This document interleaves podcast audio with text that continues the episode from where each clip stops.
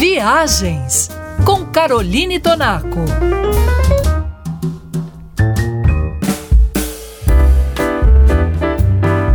O clássico Natal em Família é a tendência para 2023.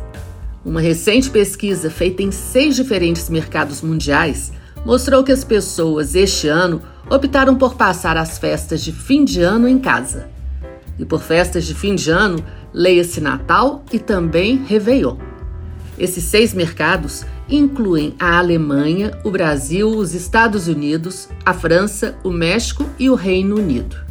Para alguns analistas, esse pé no freio momentâneo dos viajantes está relacionado a uma certa ressaca de viagem, já que nos últimos meses as pessoas meio que mataram as saudades de colocar o pé na estrada depois de mais de dois anos de abstinência. Outros analistas sugerem que, especialmente nos mercados do hemisfério norte, onde é inverno, o receio de contágio em ambientes fechados após a pandemia da Covid-19 também contribui para a preferência de ficar em casa durante a estação.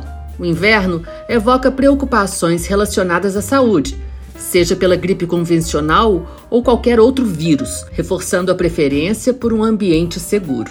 Afinal, ninguém quer adoecer fora de casa. Ainda assim, o fim de ano continua a exercer um fascínio sobre as pessoas. E depois de ter passado o ano viajando, eu também vou ficar em casa, curtindo este momento mágico e matando as saudades das pessoas que eu tanto amo. E vou compartilhar com você, viajante da Band News, alguns roteiros de Natal e de Réveillon para a gente celebrar juntos as delícias do ir e vir pela vida e pelo mundo. E para se presentear com uma viagem inesquecível, confira as dicas no Instagram arroba Revista Travel 3.